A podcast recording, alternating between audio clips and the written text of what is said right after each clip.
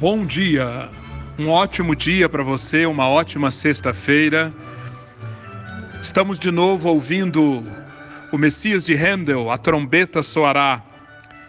Estamos, vamos dedicar mais um dia para ler um trecho do livro de Apocalipse que ensina sobre as trombetas, as trombetas que fazem parte da terceira cena do livro de Apocalipse. Eu quero convidar você então a ler o capítulo 9, quando são tocadas a quinta e a sexta trombetas. Eu quero começar com a leitura de um texto do comentário do George Ladd sobre o livro de Apocalipse, que retrata bem o contexto desta, deste momento do toque das trombetas.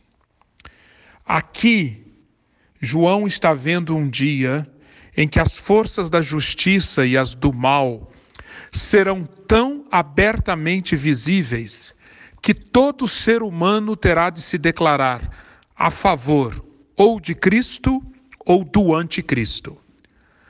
A luta que é implícita na missão do Evangelho no mundo pelas almas dos homens se tornará tão clara que não haverá mais meio termo. Os poderes da descrença e da hostilidade contra Deus se manifestarão publicamente na pessoa do Anticristo, e a lealdade de cada pessoa se tornará manifesta. Mas em sua ira, Deus não pensa só em julgamento. Conforme vimos ontem, julgamento é elemento integral, essencial do propósito divino de redenção. Esse julgamento foi exercido no toque das quatro primeiras trombetas. Este julgamento foi derramado sobre elementos da casa onde moramos. Os mares, a terra, os rios, sol, lua, estrelas, tudo foi atingido, trazendo tribulação, trazendo sofrimento para a humanidade. Mas agora, quando a quinta e a sexta trombeta soarem, Deus vai completar o seu trabalho de proclamação, de anúncio da, da sua, do derramar da sua ira, anunciando que a impiedade, a perversidade, a corrupção, a violência, a exploração, tudo isso está com seus dias contados. E oportunidade de arrependimento a humanidade ainda tem, mas isto não durará para sempre. Em sua ira, Deus tem um propósito também misericordioso. Sua ira quer levar as pessoas a cair de joelhos enquanto há tempo para decidir, e não é tarde demais. E isto através de experiências cruéis. Diversas passagens aqui nestes textos de Apocalipse 8, Apocalipse 9, dão indicações neste sentido. Quando no versículo 20 desse capítulo 9, depois da sexta trombeta, lemos: Os outros homens, aqueles que não foram mortos por estes flagelos, não se arrependeram das obras das suas mãos, deixando de adorar os demônios e os ídolos. Aqui está implícito que quando os homens são confrontados no julgamento com a cólera de Deus, que é evidente, deveriam humilhar-se e arrepender-se da sua maldade adorando o Deus do céu. Mas muitos, muitos não fazem isso. É por isso que precisam ser tocadas mais duas trombetas. Aqui não são mais os elementos do nosso planeta ou os elementos cósmicos que são atacados. Agora, o juízo de Deus faz com que os habitantes da terra, eles mesmos, sejam atacados. Com a nossa referência de Gênesis capítulo 1, quando nos dias 5 e no, no dia 5, no quinto dia e no sexto dia, Deus criou os seres viventes para habitarem a terra, e Deus criou o ser humano para governar sobre tudo. Agora é esse ser humano que vai ser julgado, que vai ser atribulado. São dois anjos. O primeiro anjo toca a quinta trombeta. E aqui, em síntese, o que nós vemos é o julgamento do mundo pagão através da atuação de demônios. Capítulo 9, de 1 a 11, é a quinta trombeta. Uma estrela cai do céu. É dada, uh, é lhe dada uma chave do poço do abismo. O poço é aberto, sobe fumaça do poço com a fumaça, o sol e o ar se escurecem, mas também saem gafanhotos para a terra. Esses gafanhotos têm um poder equivalente ao de escorpiões. Só que são gafanhotos que não são como os gafanhotos comuns para devorar, para devorar o que existe na terra. Não, eles não devem tocar a erva da terra, nem qualquer coisa verde, nem árvore alguma. Eles foram disparados para tocar os homens que não têm o selo de Deus sobre a fronte. Foi-lhes dado também não que matassem esses homens, mas que os atormentassem durante cinco meses. O tormento é enorme, a ponto de os homens buscarem a morte nesses dias terão desejo ardente de morrer, mas não acharão a morte, eles ficarão vivos, atormentados. A morte fugirá deles. O aspecto dos gafanhotos é simplesmente grotesco. A descrição desses gafanhotos, versículo 7 versículos 7, 8, 9, 10. Leia depois e você vai ver que ser absolutamente grotesco o rosto dos gafanhotos, a cabeça dos gafanhotos, os cabelos, os dentes, as couraças, as asas e a cauda. E a visão termina, a visão da quinta trombeta, com João enxergando que esses gafanhotos atuam obedecendo um rei. O rei é o anjo do abismo, aquele abismo de onde os gafanhotos subiram. Esse rei, o nome dele em hebraico é Abaddon, o nome em grego é Apolion. Pois bem, como interpretar esse texto? O que nós estamos assistindo, então, é Deus disparando uma série de tormentos, uma série de aflições, tormentos que, levaram, que levarão os homens até a desejarem a morte, através de seres demoníacos. Esses gafanhotos apontam para demônios. Sim, uma operação demoníaca intensa sobre a face da terra, atuando, não tocando nos selados, mas quem não tem o selo será atormentado por cinco meses. Cinco meses, cinco, é, esses cinco meses eh, apontam para o tempo em que na Palestina os gafanhotos estavam atuando. Gafanhotos atuam só num determinado período do ano. E este período dura cinco meses. Pois bem, daí vem aqui os cinco meses desses gafanhotos demoníacos atormentando os habitantes da terra. O nome do rei dos gafanhotos Abaddon e Apolion. Em ambos, em ambos os casos, o sentido, tanto em grego quanto em hebraico, é de o destruidor. O destruidor está solto. Note também que a, a, Apocalipse, João enxerga como Deus está absolutamente no controle quando diz: foi-lhes dado, foi-lhes dado. Nada do que está acontecendo aqui nesta trombeta, nesta quinta trombeta, é, está acontecendo porque Deus se distraiu ou porque Deus saiu de cena. Não, tudo, tudo está debaixo do controle de Deus. E tudo, como nós vimos ontem, é parte do plano dele de dar oportunidade, oportunidade de arrependimento.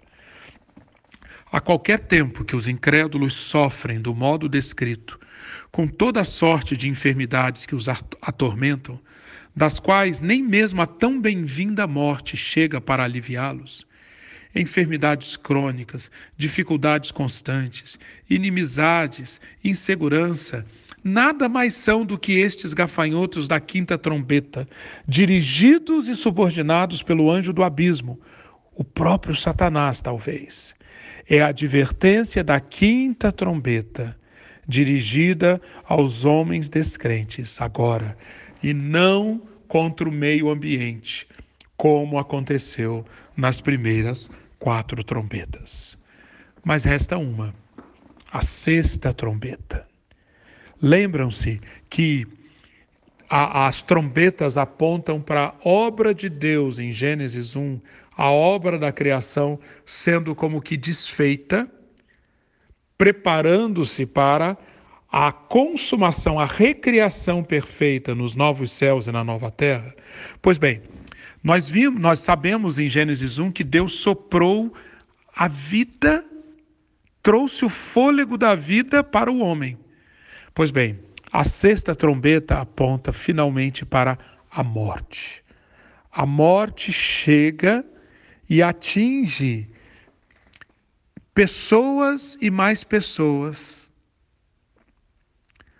Um terço da humanidade morta pelas pragas disparadas pela sexta trombeta. Essa sexta trombeta, João, João enxerga que vem a partir de um anjo que dispara quatro anjos que são os propagadores da morte. Eles trazem pragas na forma de fogo, fumaça e enxofre. E os que disseminam essa matança é um, são cavalos. Cavalos em tão grande número, cavalos e cavaleiros em tão grande, em tão grande número, que João nem consegue contar. Ele diz: são 20 mil vezes 10 milhares. São cavalos terríveis, cavaleiros assustadores, com couraças cor de fogo, de jacinto e de enxofre, cabeça de leão, por, da sua boca saía fogo, fumaça e enxofre. Tinha uma cauda parecendo serpente, e, e serpente com cabeça, para com ela causar dano aos homens. A morte chega através desses flagelos. E diz o texto que o restante da humanidade que não morreu por essas pragas, nem assim se arrependeu das obras das suas mãos. Não pararam de adorar os demônios, os ídolos de ouro, prata, bronze, pedra e madeira, ídolos que não podem ver, nem ouvir, nem andar. Também não se arrependeram dos seus assassinatos, das suas feitiçarias, da sua imoralidade sexual e dos seus roubos. Esse é o quadro trazido pela sexta trombeta. Você agora, você pode muito bem associar essa trombeta ou essas duas trombetas, tanto com Gênesis 1, como nós já fizemos, é a, é a morte imperando e desconstruindo a vida, é a morte correspondente à décima praga das dez pragas de julgamento lançado sobre os egípcios. Todas essas conexões devem fazer-nos temer e tremer. Por quê? Porque é Apocalipse now, Apocalipse agora. Nós precisamos, não sabemos quanto tempo falta para Cristo voltar. Mas o toque das trombetas está aí ao nosso lado. A sexta trombeta, como as outras, soa para anunciar a advertência do Deus irado contra o pecado. E ela, não nos esqueçamos, é resposta às orações dos santos para que o mal não prosseguisse sem punição, para que a justiça fosse feita. Na época de João, provavelmente esses gafanhotos e esses cavalos e cavaleiros da, da, da sexta trombeta apontavam para o terror que aquelas que, que guerreiros, bárbaros guerreiros que viviam além da região do rio Eufrates, que era a fronteira do Império Romano da época, ali povos bárbaros viviam e chegavam descrições desses povos bárbaros, provavelmente um povo chamado Partos, um povo de guerreiros com uma capacidade fenomenal de matar, habilidosíssimos no arco e na flecha, seus dentes, seus cabelos, sua aparência em muito se assemelha a isto que é mostrado aqui em Apocalipse 9. Mas isto não ficou restrito à época de João. Ao longo da história, a quinta e a sexta trombeta estão tocando, anunciando o julgamento preparando para o toque final delas. Quando isto que está acontecendo aqui, a quinta trombeta, o, os demônios atuando sobre a terra, produzindo, infligindo doença, sofrimento. E depois, exércitos demoníacos, cavalos e cavaleiros, mais parecidos com dragões, matando através de fogo, fumaça e enxofre, simbolizando aquilo que vai ser usado por essas forças demoníacas para matar um terço da humanidade. Esta, estas visões, então, estas visões devem nos levar, em primeiro lugar, a uma profunda gratidão.